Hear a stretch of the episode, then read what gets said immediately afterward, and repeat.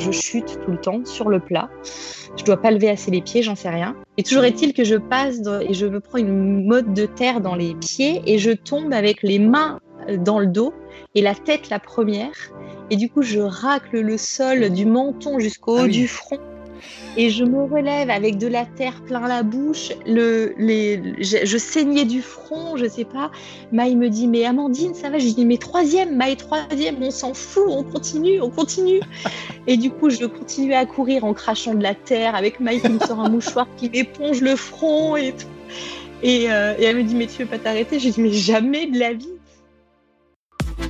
Salut à toutes et à tous, et bienvenue aux amis trailers, runners ou encore non sportifs. Dans le je reçois les personnages divers et variés qui constituent ce milieu. Organisateurs de courses, athlètes élites, coureurs de milieu ou de fin de peloton, je souhaite, à travers un entretien au format long, entrer en profondeur dans l'intimité de mes invités. Ceci afin de connaître leur histoire, leurs moments marquants, leurs petits secrets. Mais je souhaite également dans ce projet créer une vraie communauté participative et pour atteindre cet objectif, vous pouvez m'aider en parlant du LTP autour de vous car le bouche à oreille reste le meilleur moyen de nous faire grandir. N'hésitez pas également à noter avec 5 étoiles et à laisser un commentaire sur la plateforme Apple Podcast, c'est ce qui m'aide à grimper dans les classements. Je ne vais pas m'attarder plus longtemps sur ces considérations et passons à la présentation de l'invité du jour. Mon invité aujourd'hui est une traileuse de montagne, une runneuse des villes, une coureuse de cours, une coureuse de long, voire de très long, une blogueuse qui aime partager ses récits de course, une Instagrammeuse qui aime partager ses photos en nature ou ailleurs, elle fait partie, euh, elle aussi, des personnes qui m'ont le plus suivi depuis le début et soutenu.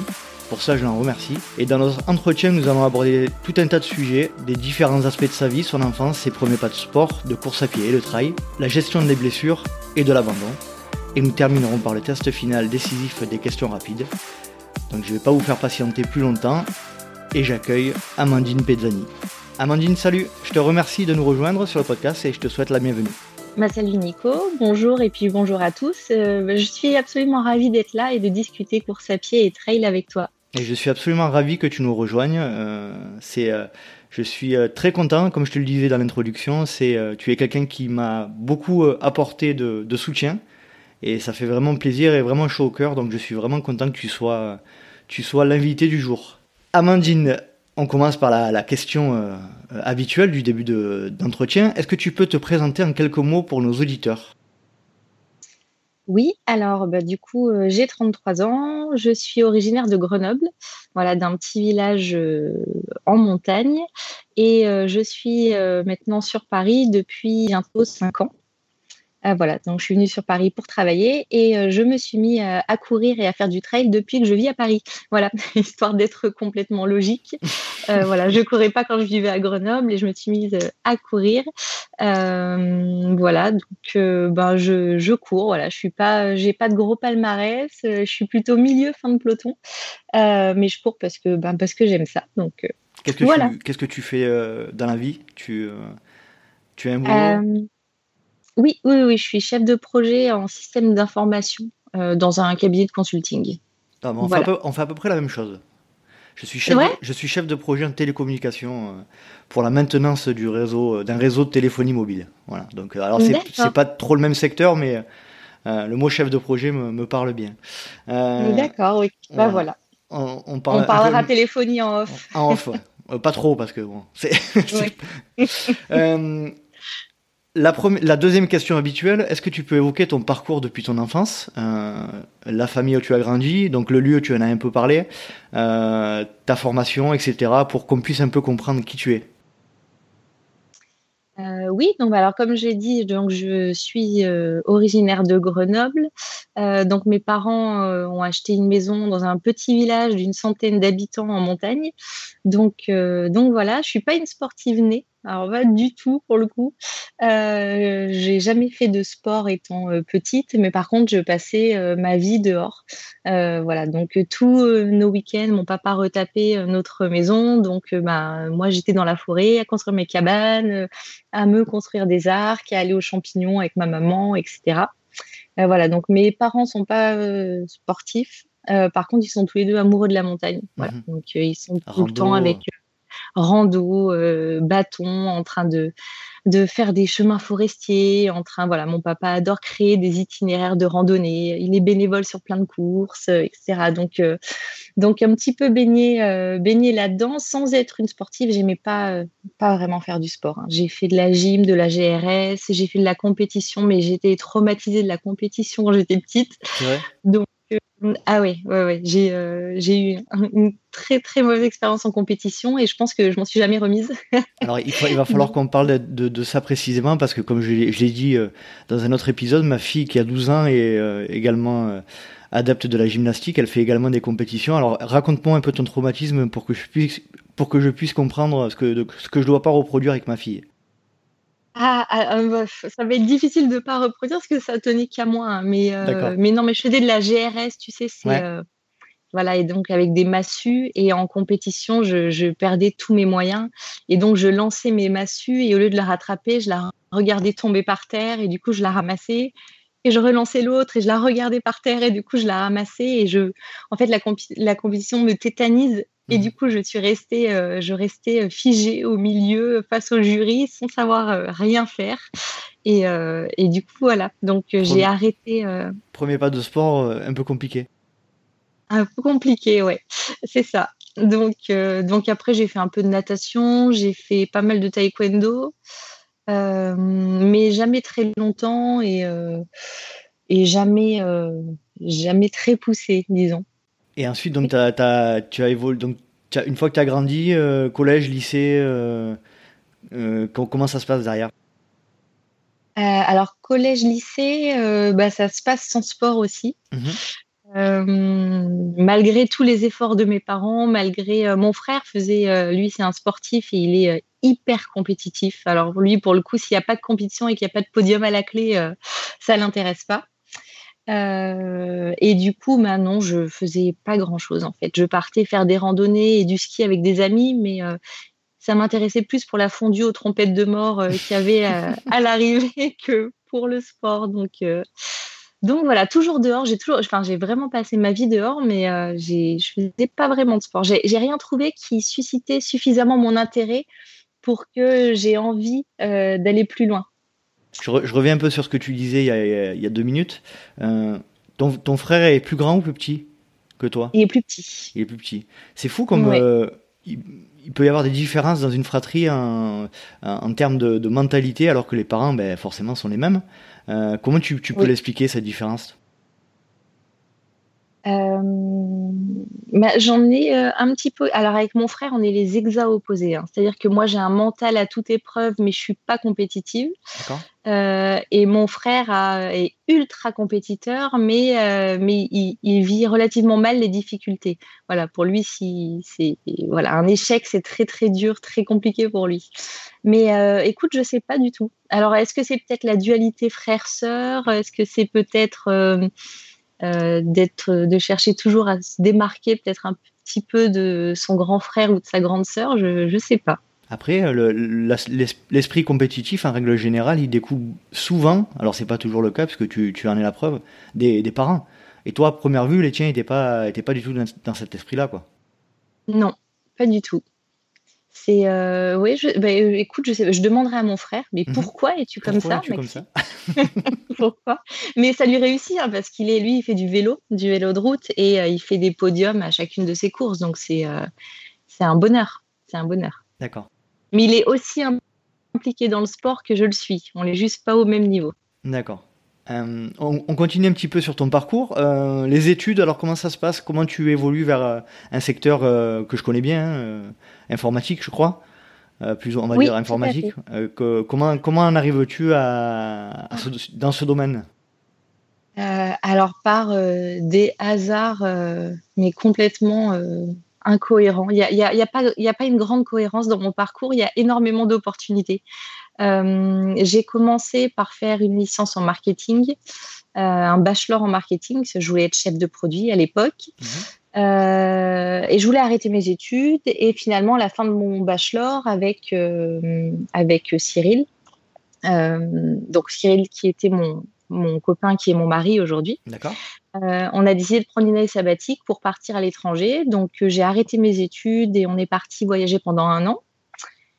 En rentrant, j'ai refait. Attends, attends, attends, attends, je te coupe. Oui. Tu as, voyagé pendant un an et tu m'en tu tu parles pendant 10 secondes. Là, ça, ça marche pas, ça. C'est vrai, c'est terrible. Si, tu peux rentrer un peu dans le détail de ce voyage, que tu nous fasses partager un peu vos expériences. Oui, avec plaisir, avec plaisir. Alors, à la base, on était parti pour vivre un an en Nouvelle-Zélande. Ouais. Euh, voilà, donc on est parti, on a acheté un van et euh, on a vécu six mois dans notre van euh, en Nouvelle-Zélande, à voyager sur l'île du Nord, on a fait l'île du Sud. Et puis on a travaillé après pendant trois mois dans un vignoble, donc toujours en, vivant dans notre van, donc notre van qui était absolument pas fait pour vivre dedans. Donc en hiver, on se réveillait, on avait de la buée qui sortait de la bouche, il y avait, il y avait des gouttes qui tombaient de partout. Enfin bon, c'était terrible. Et, et, on a fini par travailler, on a mis de l'argent de côté et après on est parti un mois en Thaïlande, euh, on a fait un mois en Indonésie, on a fait un mois en Inde, euh, on est passé par la Malaisie, par la Polynésie française et on est rentré en France. Qu'est-ce que, tu, qu'est-ce que tu peux dire de cette euh, longue expérience d'un an, c'est ça? D'un an, oui. Qu'est-ce que, qu'est-ce que tu, vous en avez retiré? J'ai, tous les jours, j'ai un petit peu envie de repartir dans mon van avec mon sac à dos. Mhm. non, je, pense que déjà, on a appris à parler anglais qui est quand même euh, quelque chose vous de pas appris, Vous n'avez pas appris à parler anglais euh, dans les écoles françaises? C'est bizarre ça. Ah, c'est bizarre, hein c'est tellement étrange. Alors j'avais beau lui dire euh, Hello, where is the kitchen? Malheureusement, en plus avec l'accent néo-zélandais, c'était peine perdue. Ah, donc, donc voilà, donc ça nous a apporté ça d'une. Et puis, et puis non, ça, de découvrir la mentalité. Enfin, moi, la Nouvelle-Zélande, je suis tombée amoureuse de ce pays. Hein. C'est, euh, les paysages sont d'une beauté euh, à couper le souffle et la gentillesse des gens est, euh, est juste mais exceptionnelle. Et après, chaque culture et chaque pays, il y, a, quelque chose à prendre et à intégrer. Ça, ça aide à prendre beaucoup de recul. Mm-hmm. ça aide à, à, être un petit peu plus sociable. Ça aide à, à, prendre du recul sur les choses de la vie, sur euh, voilà, on est on rentre en France, on est content d'avoir la Sécu, on rentre. Ah bah oui, non mais euh, non non mais c'est terrible. Moi je suis tombée malade là-bas et c'est vrai que tu vas chez le médecin c'est 80 euros et. Euh, il faut sortir la carte bleue. Exactement, c'est ça. voilà. Et pas, et pas la carte verte. Et pas la carte verte, ouais, c'est ça. Non, non, mais il y a énormément de choses. Après, quand on rentre en France, on se réhabitue très, très vite au, au, quotidien. On n'a pas eu de téléphone pendant un an, par exemple. Enfin, vraiment, c'était euh, une déconnexion totale. Alors, euh, pour parler euh, personnellement, j'ai mon rêve, c'est d'acheter un van. Donc, avec mon épouse, on est on a le même, on a le même objectif qui devrait se réaliser bientôt et tu tu me fais rêver avec tes histoires de, d'années sabbatiques. Bon, c'est, très délicat de le mettre en place quand tu quand tu as presque 40 ans et en étant salarié etc donc c'est, mais c'est vrai que ça a dû être quelque chose d'exceptionnel quoi ça a dû être ça a dû être c'était c'était quand d'ailleurs? C'était il y a combien de temps?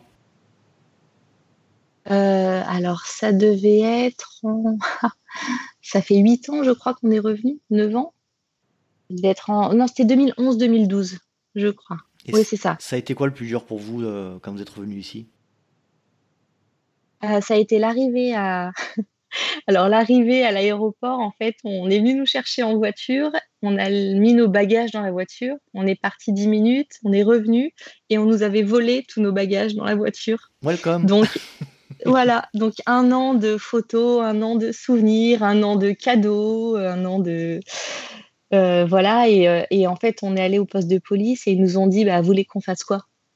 Ben, Je ne sais pas. Euh, me consoler, me prendre dans vos bras, peut-être? Non, ça, non. Bon, alors. Même bon, pas ça? sais bon, pas. Bah, tant pis, Même pas ça. Non, ça a été. L'arrivée a été dure et après, ben, c'est juste de reprendre un quotidien. on est moins libre, en fait. Voilà. On est moins libre. Il faut se créer autrement de la liberté. Et donc, tu disais pour en terminer avec ce sujet-là, tu disais que tu avais envie de repartir dans ton van régulièrement. Ça te travaille euh, à ce point ou tu te sens quand même épanoui euh, aujourd'hui? Non, je suis, non, non, je, je, je, ne repartirai pas comme ça parce que c'est quand même, faut tout quitter. Après, c'est dur de reconstruire, on repart à zéro. Euh, non, j'arrive à me créer ces moments de liberté euh, les week-ends ou quand je pars en randonnée. Ou voilà, c'est euh, un autre ajustement. Voilà, c'est un peu moins dans l'extrême, tout quitter et partir en van, mais c'est de reproduire à, à des petits niveaux dans mon quotidien ces moments. D'accord. Pour en revenir à donc votre retour, euh, comment ça se passe une fois que vous, vous revenez euh, Ça évolue comment pour, euh, pour votre situation? Alors, on revient, du coup, moi, je commence un master. Donc, par opportunité, en fait, je, suis, je trouve une alternance chez ST Microelectronics à Grenoble, donc dans le domaine électronique. La carte à puce, c'est ça? Exactement, oui. Hmm. Ça, tout à fait. Euh, qui est une grosse boîte sur Grenoble. Et en fait, je fais, euh, je fais mon master et, euh, et ma thèse là-bas.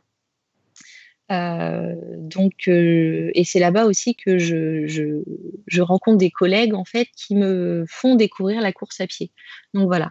Et ensuite, à la fin de ma thèse, je suis recrutée au ministère de l'Intérieur à Paris en fait pour faire les achats informatiques de l'État enfin du ministère de l'Intérieur et de l'État. Donc une opportunité, enfin mon chef de bureau à l'époque me trouve sur LinkedIn, euh, chercher un acheteur, me propose le poste et en fait ça va très très vite. En deux mois, euh, euh, je démissionne de Grenoble, je monte à Paris et je démarre voilà au ministère à, Paris.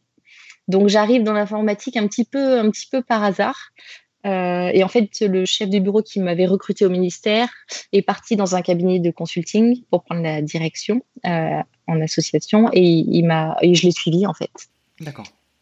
Voilà. Donc aujourd'hui, euh, si j'ai bien compris, toujours euh, dans le même euh, donc chef de projet en Haïti. oui. Ça se passe bien, on va dire, on va pas faire deux heures là-dessus, mais voilà, tu es, tu es satisfaite de ta situation? Oui, j'adore ce que je fais. Je, je, je fais tout avec tant, enfin, à partir du moment où je n'aime plus, je change. Donc, mhm. euh, si je suis dans, cette, dans ce cabinet qui est, qui est absolument génial, hein, voilà, avec des, des, personnes qui sont d'une d'une intelligence, euh, ça porte aussi hein, d'être entouré par des gens hyper compétents. Euh, donc, moi, je suis ravie de ce que je fais. Tu peux nous expliquer un petit peu ce que tu fais dans sans, sans, sans, rentrer dans les détails, mais oui, alors, euh, donc j'accompagne les directions euh, dans leur stratégie IT, donc tout ce qui est euh, informatique, big data, tout ce qui est passage dans le cloud, etc.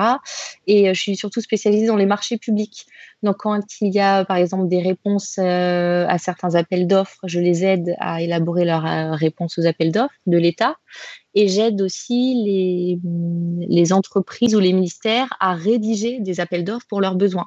Donc, je les accompagne à rédiger leurs besoins à, à, dans leurs négociations et euh, jusqu'à la mise en place euh, de leur marché, en fait. D'accord. Voilà. Bon, du consulting, euh, de l'aide à, de la, de l'aide à la décision, de, ouais, du. oui. ok. On va revenir un petit peu au sport. Tu nous disais tout à l'heure que lors de ton euh, expérience à Grenoble à ST Microélectronique, tu avais découvert la course à pied.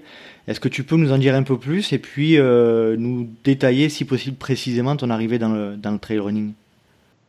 Oui. Euh, alors, du coup, effectivement, il y a un challenge entreprise qui existe un peu, je crois, dans toutes les villes, s'appelle l'Equiden. Oui. Euh, voilà, et en fait, j'ai euh, des collègues qui. Excuse-moi, je te coupe, mais tu peux préciser. Alors, l'équidène, il y en a un à Marseille, je crois. et tu peux préciser?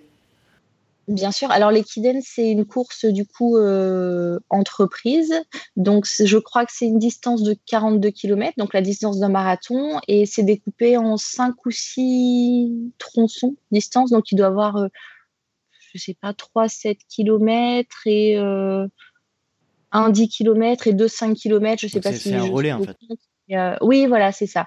Chacun court une partie et voilà. Et du coup, euh, bah, du coup, c'est assez sympa de faire ça en entreprise. Du coup, il y, en a pour tous les niveaux. Euh, et moi, il leur manquait quelqu'un pour le 5 km. Et comme ils savent que je suis toujours partante pour tout, euh, ils m'ont demandé de, d'intégrer leur équipe, euh, leur équipe. Et du coup, c'est du coup, je suis rentrée le soir à la maison et j'ai dit à mon mari, mais mon Dieu, il faut que je cours 5 km, je, vais je ne vais jamais y arriver. Tu n'avais jamais couru à cette époque-là Jamais. Jamais, jamais. Jamais, jamais. Jamais. À part pour aller cueillir les champignons. Ah ouais, et encore courir pour courir les pour cueillir les champignons, je suis pas sûre d'en trouver beaucoup. Mais du coup voilà, et du coup Cyril me dit ben prends tes baskets et on y va. Et du coup on est parti et on a fait 2 km et demi et on a mis presque 25 minutes. Et j'ai cru que j'allais mourir. Mais je suis rentrée et je me suis dit, mais c'est ça, ça y est, j'ai trouvé. C'est ça, c'est ça que j'aime faire en fait. C'est vrai? Dès la première sortie? Ah ouais. Ah ouais. J'ai, euh, ça a été horrible, hein. ça a été dur. Mais alors, je, je, ce, cette satisfaction et ce, bonheur que j'ai ressenti, euh, je me suis dit, mais, oh, mais c'est, mais c'est génial. Et, euh, et j'ai, en fait, j'ai débuté comme ça la course à pied donc en 2015, donc il y a cinq ans. Mhm. Euh, et, et, puis j'ai augmenté les distances au fur et à mesure. Et, et, du ce, coup, ce passage dans le trail, raconte-nous un peu. Eh ben, le passage dans le trail, c'est mon premier trail. C'était, bah, ça va te rappeler un podcast que tu as diffusé il n'y a pas très longtemps, parce que mon premier trail, c'était la Saint-Élion. D'accord. Voilà, et c'était en décembre 2016, donc euh, un an et demi après euh, mes premiers pas euh, sur. Donc la vraie Saint-Élion, on est d'accord hein. le, La 76, la 72, je crois. Ouais, ouais, ouais. je me suis, je, je sais pas ce qui m'est passé par la tête en m'inscrivant 2016, ça a été un peu l'année de la bascule. J'ai fait mon premier semi, mon premier marathon, ma première course à étapes, et je me suis dit, bah, autant faire un premier trail. Je sais pas trop ce que c'est, mais ça a l'air hyper sympa. et, euh, et, je me suis retrouvée euh, sur la ligne de départ de la Saint-Élion à minuit. Il faisait moins 15 degrés, euh, il y avait de la neige de partout, et, et je me suis dit, bah, allons-y. Et puis j'y suis allée, et puis ça s'est bien passé. Tu voilà. tu étais préparé euh, spécifiquement à cette Saint-Élion? Tu savais à quoi t'attendre ou pas du tout? Pas trop. Non. Non, non, pas trop. Après, euh, je suis. Euh, comme j'aime tellement courir que je suis un peu toute l'année en prépa, en fait. J'ai vraiment. voilà. Mais puis, il n'y a pas beaucoup, beaucoup de dénivelé. donc, ça va. Enfin, ça va j'étais dans des conditions, je, faisais des courses longues, voilà. Je, cours longtemps, en fait, je suis relativement endurante. Donc, ça, m'aide beaucoup et je pense que ça m'a beaucoup aidé. Et puis, un mental, euh, voilà, mon mental m'aide en général. Quand euh, plus rien ne suit, euh, le mental aide et du coup, j'ai clôturé, enfin, ça a été mon premier trail. Et ce que tu dis, c'est intéressant. J'ai l'impression qu'il y a des gens, alors moi personnellement, c'est un peu dur de dire ça, mais euh, et il y en a plein qui le disent, j'aime pas courir. Je crois que tu es, es, la première invitée qui me dit, euh, du fond de, de ses tripes, j'aime ça. Vraiment, t'aimes courir. C'est un truc que t'adores faire. Oui, oui, oui. Je, non, mais je sais, mais c'est une discussion que j'ai beaucoup. C'est un peu compliqué, mais j'aime ça. Vraiment, je. Non, mais tant mieux. T'as as un avantage par rapport à nous, aux autres, qui, euh, qui est indéniable. Oui, après, je dis pas qu'il y a des, enfin, il y a des moments où je me dis, mais, mais pourquoi? Mais pourquoi je suis là? Pourquoi je me suis mis dans cette situation? Pourquoi je, je me fais ça? Et, euh, et, après, je me rappelle juste pourquoi je fais ça, et puis ça va. Mais oui, j'aime, j'aime, euh, j'aime vraiment courir. Hein. Justement, euh, ben, est-ce que tu peux nous, nous, évoquer là rapidement les deux trois courses qui t'ont marqué? Donc tu as parlé de la Saint-Élion, je pense que ça en fait partie, les Kidam du début, et puis tu en as encore deux, deux ou trois autres? Euh, oui, alors euh, j'en ai beaucoup en fait. Je, j'essaie de chaque course que j'aborde, j'essaie de me dire que c'est le Graal suprême et qu'il faut que je prenne tout ce qu'il y a à prendre dans cette course. Comme ça, euh, je, je, je pars sans regret. Mais euh, bah, mon premier marathon, parce que c'est un premier marathon mmh et que et qu'en termes de à Paris. À Paris, d'accord. Ouais, j'ai fait le marathon de Paris, ça a été mon premier et ça a été juste euh, bah, exceptionnel. Enfin, vraiment, j'ai adoré ça.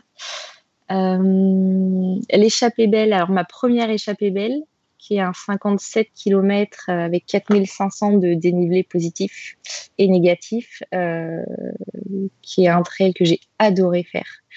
hyper technique. Et c'est là que je me suis dit, mais je suis amoureuse des cailloux, j'adore ça. Le massif de Beldon, c'est apparemment, je suis jamais allé, mais c'est apparemment quelque chose. Hein.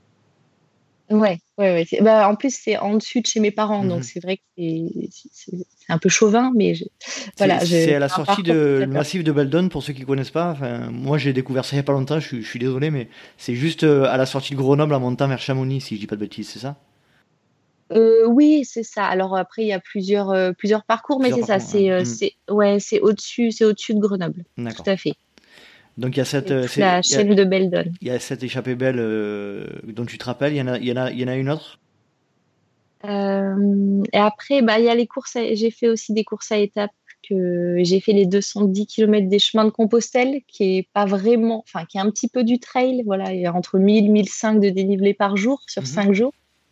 Euh, et ça qui a été euh, au niveau du dépassement de, de, soi, et euh, ça a été juste une course exceptionnelle. Tu, tu, parles de ça, ça m'intéresse parce que moi je les connais un petit peu, les, les, les, semaines, les chemins de Saint-Jacques. Tu es parti d'où pour arriver où? Alors du Puy-en-Velay. Et on arrive à Conques. Conques, ouais, d'accord. Parce que nous, on a, j'ai une maison de famille euh, du côté de Saint-Privat d'Allier, etc. Monistrol d'Allier, donc c'est, voilà, voilà. Vous étiez, vous êtes passé par là, j'imagine. On est passé à Saint-Privat. Euh, mm. oui, on est passé à Saint-Privat. Il y avait une étape qui passait par là-bas. Mm. Tout à fait.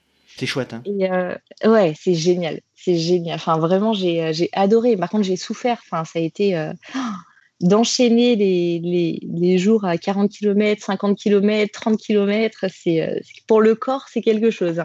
Tu avais déjà fait une course à étapes avant celle-ci? Euh, Oui, alors j'en avais fait une, j'avais fait la Sénégazelle.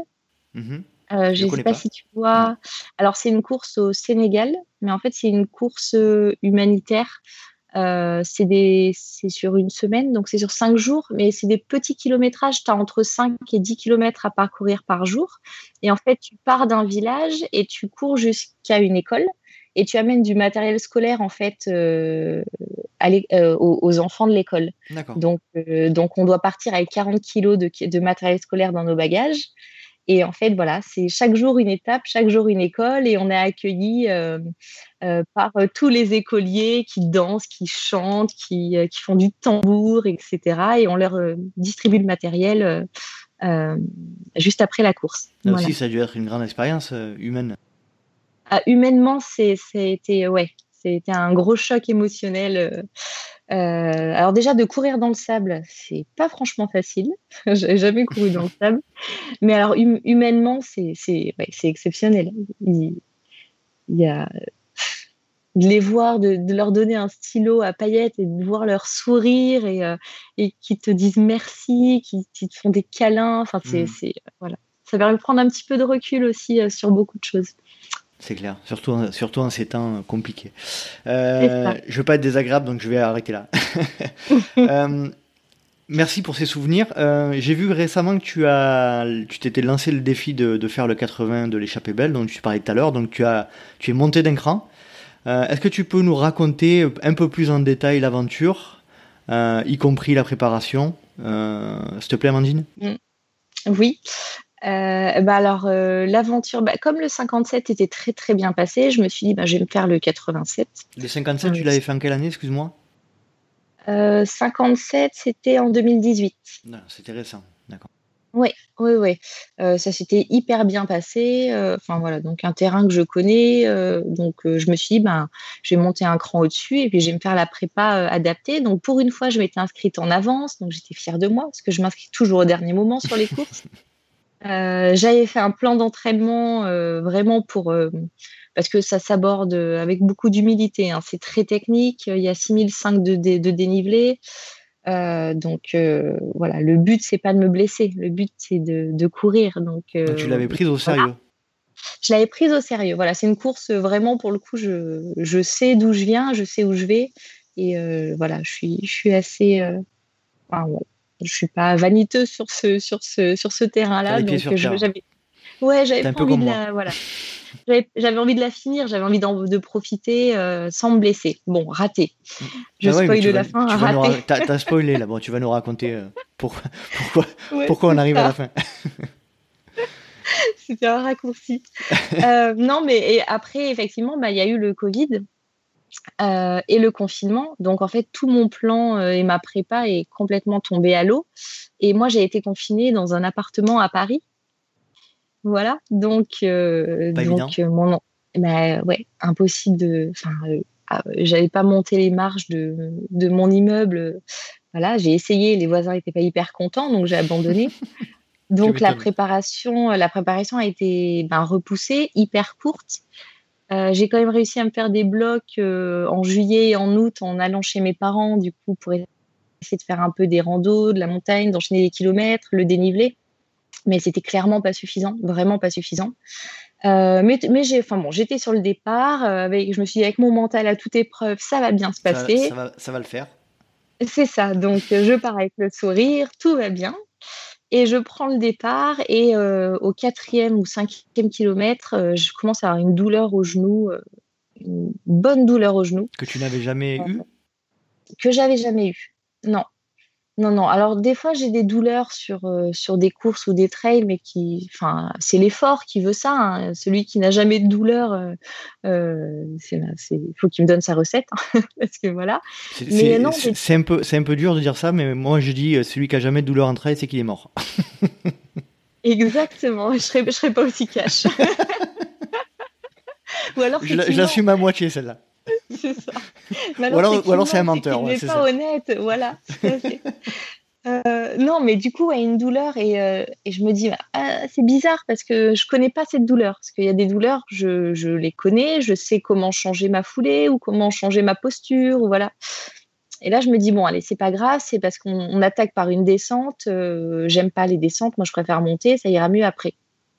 Et en fait, la douleur est pas partie du tout. Euh, donc je passe le premier ravito euh, avec euh, un petit peu de douleur. Mon frère me rejoint avant la grosse montée en fait du col du Morétan, donc qui est assez connu sur l'échappée belle puisque c'est un pierrier et ça monte sec, très très sec. en montée ça va, donc je me dis bah ça va aller.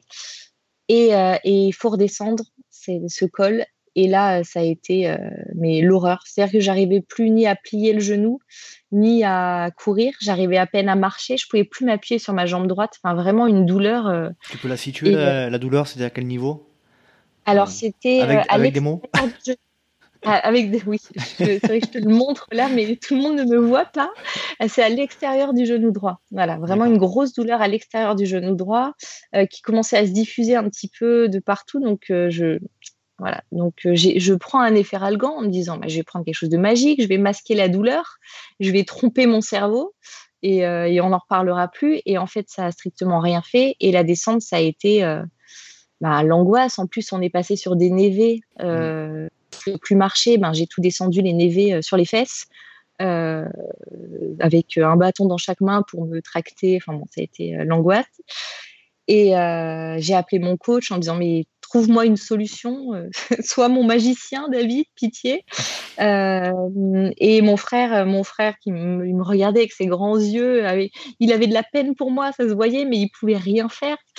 Et, euh, et après, bah, au kilomètre 26, j'ai clopiné, marché jusqu'au kilomètre 36 jusqu'au prochain ravito. Et du coup, il m'a fallu quand même 10 km pour me dire, ah bah, Amandine, arrête en fait. Ça passera pas. ça passera pas. En fait, j'étais large. J'avais un bon classement, j'étais euh, large sur les barrières horaires. Enfin, vraiment, euh, j'aurais pu terminer la course en marchant, mhm. mais quel, intérêt, euh, Quel intérêt? Et en plus, c'est pour me faire encore plus mal. Là, c'était de l'ego. Donc, voilà. Donc, il a fallu 10 km pour que je mette mon ego de côté en me disant, bah, il faut t'arrêter. Et du coup, bah, je me suis arrêtée. Voilà. Donc, petite balade et grosse déception. Petite balade, tu as fait quand même pas loin de la moitié, un, petit, un petit peu moins, moins de la moitié quand même. Mais euh, comment tu as, géré ce moment euh, On n'en parle pas souvent, mais comment tu as géré ce moment où, où, tu dois mettre le clignotant là? Euh, bah, Ça a été très difficile pour le coup parce que j'ai eu trois, j'ai fait, enfin j'ai abandonné trois courses depuis que je cours, deux à cause de blessures, de vraies blessures pour le coup enfin une à cause de blessure, une à cause d'une barrière horaire, pardon. Euh, et celle-ci, euh, comme c'était pas, je m'étais rien cassé là, c'était, euh, c'était, j'essayais de me dire mais ça va passer. je m'en voulais en plus, je, me disais mais j'abandonne, mais peut-être que je peux aller au bout. Enfin vraiment, ça a été très très dur de me, enfin, de me dire qu'il fallait que je m'arrête. Mmh voilà, d'anticiper en fait pour pas arriver au point de rupture où la blessure allait vraiment être grave. Euh, savoir prendre ce recul pour me dire si tu continues encore 10 bornes, Amandine, là, ça va être, enfin, tu risques d'avoir quelque chose d'irréversible. et puis je pensais à, à mon papa qui m'attendait un peu plus loin, je pensais à mon mari qui, qui, est, qui est là pour m'encourager, à tous les messages que j'avais reçus d'encouragement. J'avais l'impression de décevoir un petit peu tout le monde. Euh, euh, voilà, c'est vraiment, euh, c'est vraiment dur d'abandonner. Enfin, pour moi, c'est très, très, très, très dur d'abandonner. Qu'est-ce que, qu'est-ce que tu avais mis derrière cet objectif? C'était quoi pour toi l'objectif principal? Qu'est-ce, enfin, c'est un peu une question très psychologique, mais tu cherchais quoi en faisant cette échappée belle, euh, cette échappée belle? Euh... C'est pas, c'est pas simple comme question. Je suis désolé. Non, non, non, c'est pas simple, mais je vais essayer d'y répondre. Et puis si je dis n'importe quoi, bah tant pis. mais euh... bah, j'essaie, en fait, j'augmente les distances et j'augmente la difficulté parce que je veux voir jusqu'où mon corps et jusqu'où je peux aller. Euh, j'ai pas encore atteint euh, mes limites et en fait, plus je vais loin, plus je repousse mes limites et plus ça me, je, ça me rend heureuse. En fait, vraiment, c'est euh, une dose de bonheur. Donc, euh, l'échappée belle, c'est une course que j'adore. Euh, là, c'est une distance que j'avais jamais fait. donc, je voulais voir en fait, juste, je voulais voir ce que j'allais ressentir en fait après 80 km, après 6000 mètres de dénivelé, comment mon corps allait réagir, comment voilà, ce que ça allait me faire psychologiquement, mentalement, ce que voilà. C'était une, quête de découverte de toi-même en fait. C'est ça, c'est ça. Hmm. On revient un petit peu sur la blessure. Donc tu, as eu un, diagnostic de poser sur cette blessure? Oui, alors quand je suis rentrée, effectivement, euh, je suis allée directement voir un médecin du sport euh, qui m'a diagnostiqué du coup un TFL, alors, euh, je connais l'acronyme, je ne pourrais pas te dire le nom en entier. Je la connais très bien. Je crois, si je ne me trompe pas, que c'est tendinopathie faciale l'état. C'est euh, eh ben, voilà. une, inflammation du tendon qui passe sur le côté du genou. Je la connais très bien, cette définition, parce que j'en souffre euh, assez régulièrement depuis mes débuts. Donc, vas-y, je te laisse poursuivre. Mais non, mais c'est ça. Hein, c'est donc, euh, tu vois, tu devrais même plus en parler que moi parce que moi, c'est un peu une découverte. Mais visiblement, c'est très courant euh, chez les coureurs. Voilà. Et du coup, le médecin du sport m'a même pas fait euh, d'IRM ou de radio, de choses comme ça. En fait, il a fait un point de pression, il m'a fait faire des mouvements. et il m'a dit bon bah, il y a, y a pas photo, c'est sûr que c'est un TFL. Voilà. Là où c'est étonnant, c'est que la douleur t'est venue, tu ne, la connaissais pas avant et qu'elle t'est venue après 5 km de course. Ça, c'est euh, c'est étonnant. Parce qu'en règle générale, c'est une, euh, enfin, je parle que par rapport à mon expérience. Hein. Je suis pas médecin. Je suis, euh, ça vient après des, des, des, sorties qui sont très longues ou des, c'est vraiment une inflammation quoi. Donc c'est vrai que c'est étonnant d'avoir de l'avoir eu après après 5 km. Bah écoute, t'es pas le premier à, à me dire ça. Nicolas, mais j'en sais rien. voilà, je ne sais pas. Je sais pas, mais en tout cas, c'est vrai que j'ai vu un médecin du sport, après j'ai vu un podologue, euh, et ils m'ont tous fait le même diagnostic. Euh, voilà, donc. Euh, Alors pour parler un petit peu personnellement, pour j'ai quand même pas mal de recul par rapport à ce problème, et je pense que ça intéresse certains d'entre nous. Parce que comme tu disais, c'est assez, répandu. Donc effectivement, me concernant, j'ai, fini en, boitant les 15 derniers kilomètres du trail de la Seine-Victoire euh, que j'avais fait, qui était assez roulant d'ailleurs. Euh, un peu à l'instar de ce que tu disais, c'est-à-dire euh, les, douleurs arrivent quand c'est roulant ou quand ça descend. Effectivement, ça m'est arrivé là et j'en ai souffert beaucoup. J'ai pris rendez-vous avec un podologue qui m'a fait des semelles orthopédiques et mm. c'est passé. Clairement, à première vue, ça arrive beaucoup quand on a une foulée pronatrice, c'est-à-dire les, les, les, jambes et les pieds vers l'intérieur. Et ça arrive très peu souvent aux gens qui ont les pieds vers l'extérieur. Parce qu'en fait, euh, le fait d'avoir les pieds vers l'intérieur, ça, ça engendre une, une, une, tension sur le tendon qui est à l'extérieur du genou. Alors, c'est, je ne vais pas rentrer trop dans les détails parce que, comme je disais, je suis pas médecin, mais c'est un peu ce que j'en ai retenu. Et effectivement, moi, selon, euh, parfois, il m'arrive de changer de chaussures avec des, des semelles qui sont un peu plus souples. Euh, la, la, mauvaise position de, de mon pied vers l'intérieur recommence et l'inflammation du tendon revient. Donc moi c'est comme ça que je le vis. Voilà. C'est-à-dire qu'il me faut absolument des chaussures qui me remettent les pieds euh, un peu plus vers l'extérieur pour que cette, euh, cette tendinopathie s'arrête. Voilà, c'est mon c'est ma conclusion par rapport à mon cas propre. voilà. Voilà. Mais après, effectivement, enfin, encore une fois, moi, je suis, euh, moi, je suis pas médecin, je suis pas coach, euh, voilà. Et puis, chaque pathologie est différente, mais pour le coup, euh, effectivement, moi, c'est surtout dû à une, à une faiblesse musculaire aussi. Voilà, j'ai aucun muscle. voilà, je me suis fait enguirlander par le médecin, par le podologue, parce qu'en fait, j'ai zéro muscle. Mes quadriceps sont, sont pas musclés et du coup, il n'y a rien qui tient mes rotules, mes tendons, mmh ni quoi que ce soit. Forcément. Donc, mmh. Voilà, donc au-delà du TFL, en fait, il fait, enfin, le premier travail, c'est de me muscler, euh, de faire un travail euh, musculaire et notamment axé sur les quadris. Mhm. Et tu faisais jamais de, de PPG Elle m'a jamais. C'est mal. C'est très très mal. Très mal. C'est très mal. Mais il y en a beaucoup qui, il y en a beaucoup qui disent qu'ils le font et ils le font pas aussi. ça, c'est encore plus mal. C'est ça. c'est ça. Mais moi, je suis honnête. Non, mais vraiment, je, en fait, je suis, euh, je suis je j'aime faire ce que j'aime. Donc comme j'aime courir, je cours. La PPG, euh, voilà. Mais là, j'ai trouvé l'intérêt eh et, euh, comme le but c'est de durer, euh, là j'ai un j'ai un programme un programme militaire à suivre et que je suis avec et, une. Et tu constateras qu'avec je t'ai coupé, je suis désolé. Tu constateras qu'avec la PPG que tu vas faire, tu vas tu vas en tirer des bénéfices sur ta pratique. J'espère. J'espère. Tu vas te sentir beaucoup plus à l'aise, beaucoup plus solide, euh, et c'est évident. C'est ça. Donc bientôt, je fais des podiums. Je sais pas, peut-être pas, mais en tout cas, en, tout cas, tu, moi, c'est par rapport à ce que je sais, ce que euh, toujours pareil à mon cas personnel, euh, voilà, la, PPG, le renforcement musculaire, c'est c'est indéniable ce que ça t'apporte en termes de, de solidité, quoi. Oui, mais tu, j'en suis absolument convaincue. Hein. Surtout quand tu te. Je le faisais pas par paresse. Surtout quand tu te balances sur des, des, échappées belles, quoi. Tu vois. C'est ça, c'est ça. Non, mais après, il faut être cohérent. Il y a un moment donné où si on veut faire du technique et si on veut durer, ben, faut mettre les choses. Enfin, faut faire les choses qui, enfin, sans muscle, on grimpe pas, quoi. Ou on se blesse. Et surtout, on descend pas. C'est surtout et on descend pas, oui. oui, parce que grimper, effectivement, ça pose pas de problème. C'est voilà, je grimpe facilement, mais on descend plus après. Donc, eh à moins d'avoir une tente et de, de, de, voilà, de faire, un, une retraite spirituelle en haut du col du Morétan, faut descendre. Euh, on va changer un petit peu de sujet. Donc, avec toi, je, je veux euh, euh, lancer un nouveau moment dans le LTP. Alors, j'ai trouvé un jeu de mots. J'appelle ça le moment extraordinaire. Alors, je suis très fier de ce jeu de mots.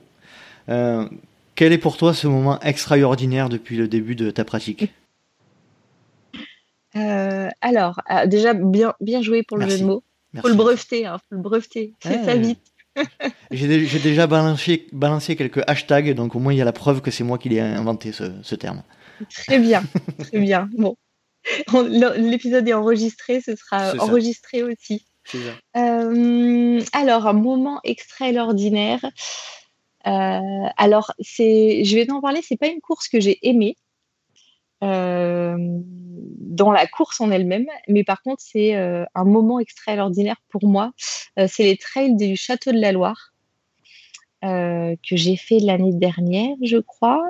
Moi, je crois que c'était l'année dernière, qui était un 65 km. Oui, je crois que c'était ça. Il ne devait pas y avoir beaucoup de D+, au Château de la Loire, non? Si je dis pas de bêtises. Non, il n'y avait pas grand-chose. Hein. C'était très, très, très roulant. Euh, mais bon, après, très roulant, ça veut dire qu'il faut courir tout le long aussi. Donc, c'est une autre difficulté, mais du coup, qui, moi, me va bien. Et du coup, je prends le départ et, euh, et comme euh, d'habitude, généralement, j'ai ma copine Maï, qui est une amie à moi, qui me rejoint sur les dix derniers kilomètres parce qu'elle m'accompagne très souvent sur mes courses. Euh, voilà, c'est une vraie amie qui me suit et qui m'encourage. Et, euh, et du coup, elle, elle, me rejoint, je crois, là, 15 ou 20 km avant la fin.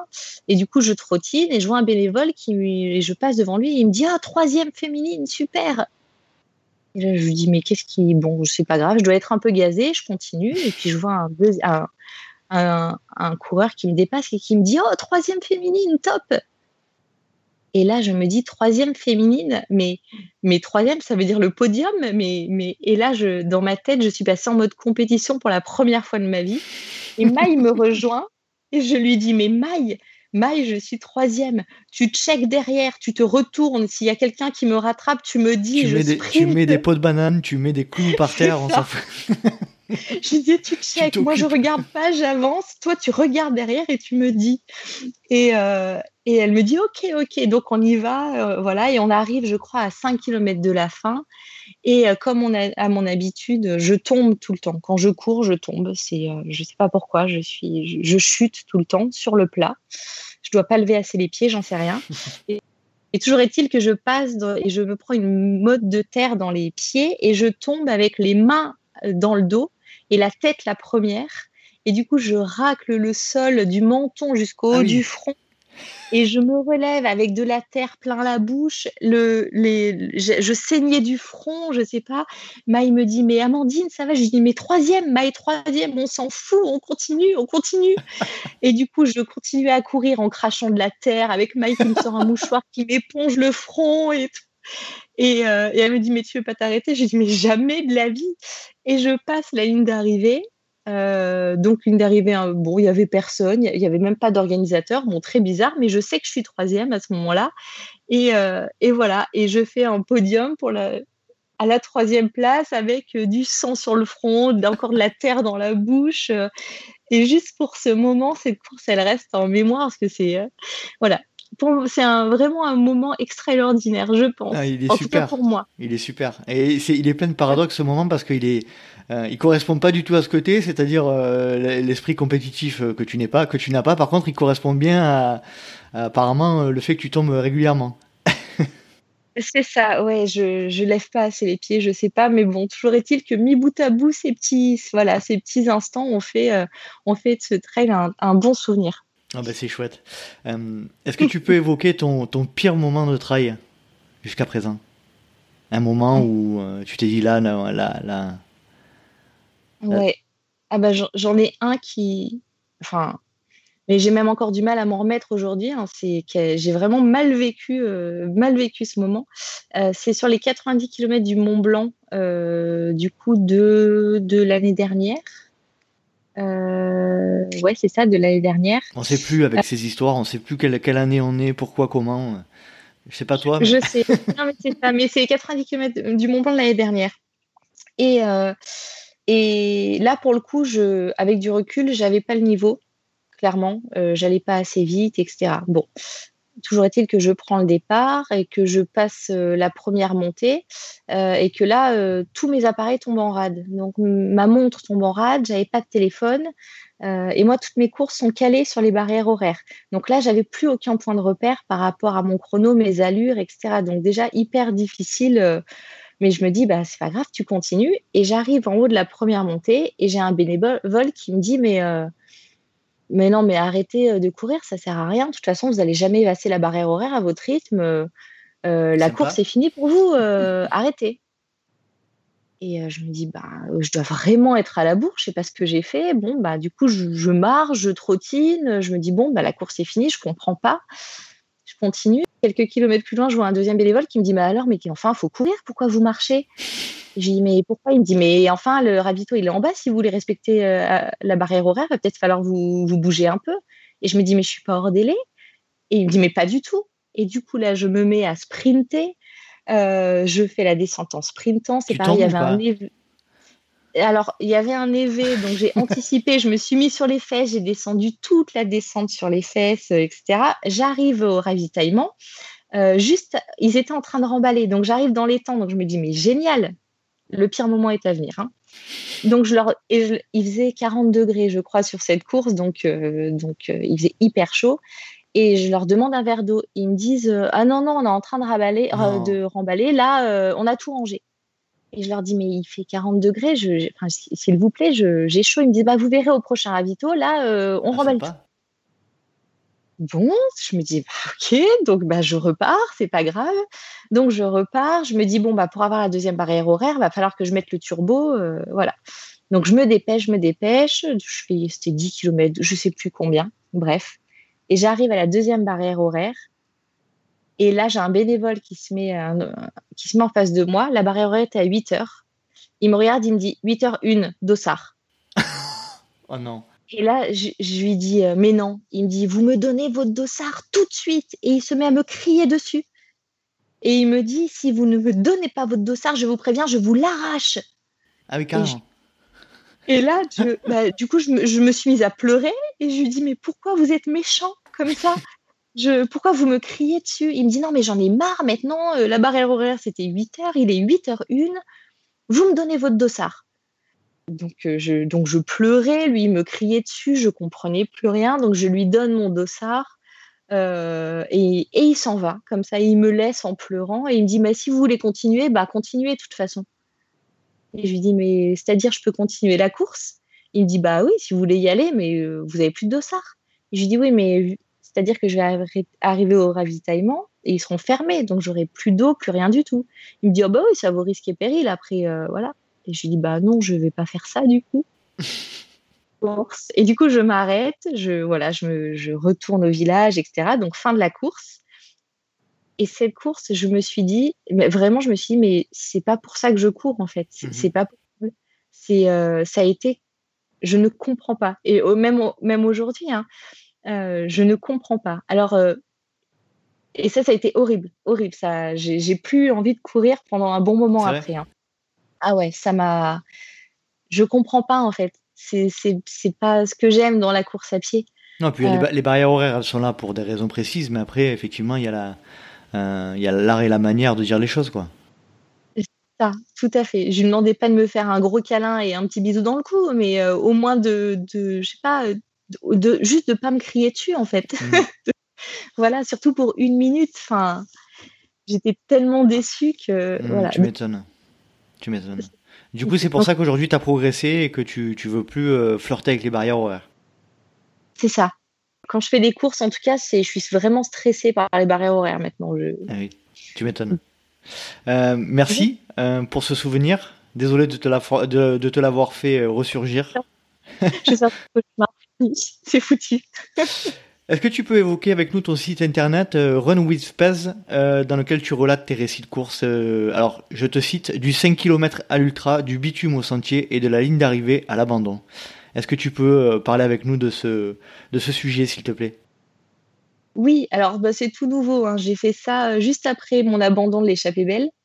Euh, en fait, j'ai reçu. je communique beaucoup sur Instagram parce que j'adore faire des photos et, et j'adore partager mes sorties, etc. Je confirme, tu fais des très belles photos. Oh, c'est gentil, merci. Euh, et, j'avais reçu, euh, je te mens pas, j'ai peut-être reçu 20 ou 30 messages de, personnes qui me demandaient mais qu'est-ce qui se passe, qu'est-ce qui s'est passé, euh, raconte-nous. Et, et je me suis dit, ben, pourquoi pas écrire? J'aime bien écrire, j'aime bien raconter. J'aime bien raconter mes souvenirs de course, donc pourquoi pas les mettre, je sais pas, par écrit, parce que parce que moi, quand je prépare une course, j'aime bien lire des récits de course, mais souvent c'est il faut faire tant de kilomètres, il faut faire tant de sorties par semaine, il faut voilà, et des et j'ai pas trouvé jusqu'aujourd'hui des récits un peu euh, un peu juste des récits, voilà, avec de l'honnêteté, avec des erreurs, avec de comment ça comment est-ce que ça s'est passé, etc. Et je me suis dit, bah, pourquoi pas écrire et puis euh, et puis on voit ce que ça donne. Et, euh, et du coup, j'ai fait voilà, j'ai fait le récit de mon échappée belle, j'ai fait le récit des chemins de Compostelle, j'ai fait plusieurs récits avec euh, en toute honnêteté euh, ce que j'ai vécu et comment je l'ai vécu. Euh, voilà, tout simplement. Il n'y a pas de but en fait. Je suis pas coach, je suis pas médecin, rien de tout. Je suis juste quelqu'un qui court et qui fait des erreurs et qui fait des trucs bien des fois. Et puis, et puis voilà. J'ai lu, j'ai lu un petit peu. Donc je, ne suis pas rentré vraiment dans le détail, mais j'ai lu les quelques quelques récits. Et effectivement, il y a pas mal d'humour. C'est c'est chouette, c'est transparent, c'est c'est frais. Hein, donc continue. Euh, c'est top. C'est top, top. C'est gentil, ouais. alors, euh, pour l'humour, des fois, je fais un peu trop de traits d'humour. Alors, des fois, mon mari me dit ah, ton humour à deux balles, Amandine. Des fois, il n'y a pas tout le monde qui va le comprendre. Moi, je comprends pas les, je comprends pas les gens qui ont, l'humour à deux balles comme ça. Pardon. c'est un scandale. On devrait les censurer. Ah On devrait les censurer. Ah, c'est clair. Mais euh, voilà, donc il n'y a pas d'objectif sauf euh, partager en fait. Euh, voilà, si quelqu'un a envie de lire un récit sur une course qu'il va faire, eh ben, ben, voilà, il aura mon expérience. Ben, c'est chouette. quelle est ta vision pour les années, les mois ou les années à venir en ce qui concerne ta pratique du trail? Alors même si en ce moment c'est difficile de prévoir quoi que ce soit, comment tu comment tu vois ça? Mmh. bah, J'ai l'impression, alors je suis pas moi, je vais continuer à, faire mes courses, à faire mes courses avec mon esprit, avec mes objectifs et avec ma vision, ma vision du trail. Hein. chacun a sa propre vision. En fait, je, moi, je cours sur bitume, je cours en montagne, je cours de partout. En fait, je, j'ai, enfin, c'est pas sectaire pour moi le trail. Euh, par contre, je trouve qu'il y a beaucoup plus de, de plus en plus de personnes qui font, euh, qui parlent chrono quand ils font euh, des trails. Maintenant, on parle beaucoup de, voilà, il y a, y a, beaucoup de plus en plus de, de chrono, de gens qui fixent un petit peu des objectifs en termes d'horaire ou des choses comme ça, qui ressemblent peut-être un petit peu plus à la vision course sur route, du coup. mais au-delà de ça, je je pense qu'à un moment donné, si, les organisateurs de courses déjà veulent garder cet esprit un peu d'authenticité de trail, va falloir qu'ils fassent euh, des choix, euh, des choix en termes de nombre de participants et en termes d'organisation de, courses. En fait, on ne peut pas organiser un, trail en montagne comme on organise le marathon de Paris. Euh, faut pas que ça devienne et je faut pas que ça devienne des machines à business parce que ça va desservir le enfin le trail, ça va desservir la montagne en fait, plus la nature et la montagne plus que le trail en lui-même. Euh, voilà, donc je pense que les gens qui font du trail, c'est des gens qui sont amoureux de la nature, amoureux de la montagne, et l'objectif c'est de la préserver. Donc s'il faut qu'ils ne s'inscrivent pas à une course pour préserver la nature et la faire en off, ben, j'espère que, que, que, cet esprit euh, va être construit plus dans ce sens-là. Mhm. Euh, je ne sais pas si je suis très claire dans ce que je dis, mais... Euh, si, si, je, je suis à moitié, je suis à moitié d'accord avec, avec ça. Malheureusement, la popularité et la démocratisation du trail fait que, ben, comment faire? Enfin, Après, après peut-être avoir le la situation des États-Unis qui est euh, il y a énormément de gens qui font du, trail ou, euh, ou, de la course à pied puis avoir des courses mhm. élitistes avec 300 coureurs euh, je suis partagé moi là-dessus c'est-à-dire on peut moi on peut dire ce qu'on veut de l'UTMB ou de des Templiers ou etc mais ça, ça reste quand, ça reste quand même des euh, des, des, des, références dans le monde du dans le monde du trail, dans le monde du sport, ça amène énormément de euh, d'argent euh, dans les dans les collectivités locales, etc. Donc il y a il y a il y a il y a de tout. Il y a effectivement ce que tu dis.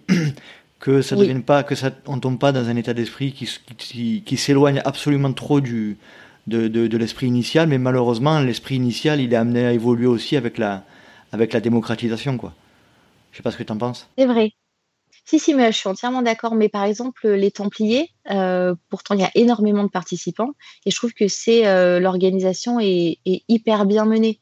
Euh, voilà, je trouve que tout est, tout est fait en cohérence, en fait. Mmh voilà, c'est juste. C'est juste ça. Y a, moi, tant qu'il y a du respect un petit peu de, de la nature et que ça ne devient pas. Après, je, je, j'ai pas vraiment, enfin c'est horrible, hein, je vais faire un peu la Suisse, hein, mais j'ai pas vraiment d'avis en fait. Euh, je suis comme et, toi. Et euh, le trail, j'espère qu'il y a de plus en plus de gens qui vont se mettre à, courir, mais ne serait-ce que pour eux en fait, pour mhm. euh, que ce soit par le trail, par le bitume, par par par n'importe quel biais, par le triathlon, par tout, peu importe en fait. C'est euh, juste euh, plus il y a de gens qui font du sport, plus notre communauté sera représentée et, plus on aura de personnes avec qui échanger. Donc c'est génial, mhm. c'est génial. Après, euh, après l'organisation des courses, ça c'est un autre sujet. C'est bon. Moi j'en fais de moins en moins. Voilà, je, je fais de plus en plus de courses en off de mon côté. Moi, j'y crois beaucoup à ça. C'est-à-dire que euh, il y a eu effectivement une période euh, phare de, des courses comme l'UTMB où c'était le Graal absolu. Et puis là, tu te rends compte qu'il y a une espèce de, revirement de situation où il y a de plus en plus de gens, de gens qui font du off, euh, de plus en plus de gens qui se remettent à faire des, choses un peu plus courtes. Et moi, je crois beaucoup à la diversité de la, pratique, en fait. Et ça, j'y crois absolument, quoi. Je, je suis persuadé que à un moment donné, on était persuadé où tout le monde euh, allait vers l'ultra et c'est l'ultra, c'était la, c'était la, finalité. Et je suis persuadé que c'est, pour moi en tout cas, c'est pas le cas. Et j'espère qu'il y a beaucoup mm. dans la pratique de manière générale, euh, euh, on aura de plus en plus cet esprit de diversité. Oui, je suis entièrement d'accord avec toi. Tu vois, favoriser les KV. Mm. Il y a des KV fantastiques. J'en parlais avec avec l'auteur de, des genoux dans GIF, qui est absolument fan du KV de la folie. Alors j'ai jamais vu en, vrai, mais apparemment c'est juste fantastique. Il y a énormément, énormément de, de, choses à faire et à voir. Et il faut, il faut conserver cette diversité, quoi, de mon point de vue. Tout à fait. Bah, là, euh, les kilomètres verticaux, c'est euh, en ce moment, c'est, euh, enfin, tout le monde se lance des défis en off ou en... et effectivement, on n'en parlait pas il y a quelques années. C'était effectivement, comme tu dis, hein, tout le monde parlait d'ultra, etc. Donc, donc, bah, c'est bien. Il y a plein de formats. Il y a plein de, effectivement, il y a plein de formats. Il y a plein de manières de courir. Il y a plein de il y a plein de choses à faire. Donc le trail a encore de, beaux jours de, devant lui. Et euh, puisque tu parles des records en D plus 24 heures, je fais un petit coucou à, à Élise Delannoy que j'ai eu récemment, qui, qui va être, euh, dont l'épisode va être diffusé juste avant le tien, et qui euh, tente le record du D plus 24 heures. C'est une des, une des premières femmes à le faire, donc je lui fais un petit coucou. oui, j'ai vu. J'espère J'espère qu'elle va, qu'elle va réussir. J'espère aussi. Hum, on arrive tranquillement à la fin de, de l'épisode. Est-ce que tu as un dernier message à, à faire passer ou un sujet à évoquer?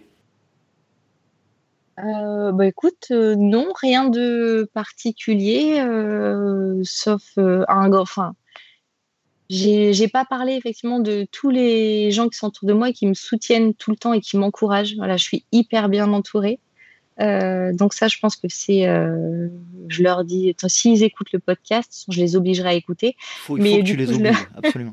c'est ça, je les obligerai à écouter. Mais du coup, non, mais euh, mon mari qui me soutient et qui a un pilier juste inestimable et et tous les messages et tous les gens qui m'entourent, qui me donnent encore plus envie de continuer à courir. voilà, c'est c'est euh, le trail, enfin la course, c'est solitaire, mais on est tellement bien entouré que c'est une grande famille. Euh, voilà. Le trail, le sport euh, individuel le plus collectif. Exactement, comme tu dis toujours, mais c'est tellement vrai. Je trouve. Juste avant de passer aux questions rapides, où est-ce qu'on peut te suivre sur les réseaux, sur, sur ton site? Donc je, je, répète le site, c'est Run with Pez. With comme avec et Pez P-E-2-Z. C'est ça? Je me trompe pas? Oui, c'est ça pèse parce que je m'appelle Amandine Pezzani. Voilà. Et est-ce que tu peux nous donner tes liens euh, sur les réseaux, les réseaux sociaux, pardon? Oui, bah euh, vous, mon, enfin moi j'utilise Instagram, voilà. Donc mon Instagram c'est Amandine Pezzani. Euh, voilà, donc je partage bah, toutes mes sorties, mes photos, parce que j'adore la photo, voilà. Amandine Pezzani avec deux Z et un N, juste pour préciser. C'est ça, tout à fait. On passe, ben merci beaucoup. On passe aux questions rapides, euh, des, réponses courtes et pas d'arguments. Oui. Tu es prête? Allons-y. Je suis prête. Plat favori après la course Rien. je suis désolée. Non, non, mais rien. je, n'ai pas faim ah après avoir euh, couru, mais vraiment, euh, c'est. Je comprends, je, suis pareil. l'appétit. Donc je suis désolée. pareil. Non, non, mais je comprends. Boisson favorite après la course de la Rosana.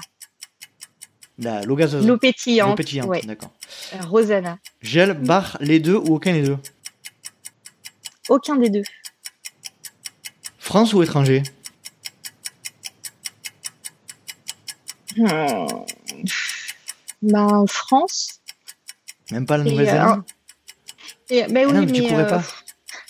Tu courais Alors ouais, je courais pas. Ouais, mais euh, mais j'ai fait suis partie en Islande. Là, j'ai fait l'Islande. J'ai, enfin, j'ai visité l'Islande en courant. Euh, voilà. Maintenant, je, je, visite en courant. Mais en France, on a tellement de, choses à visiter que quand même, je vais dire la France avant.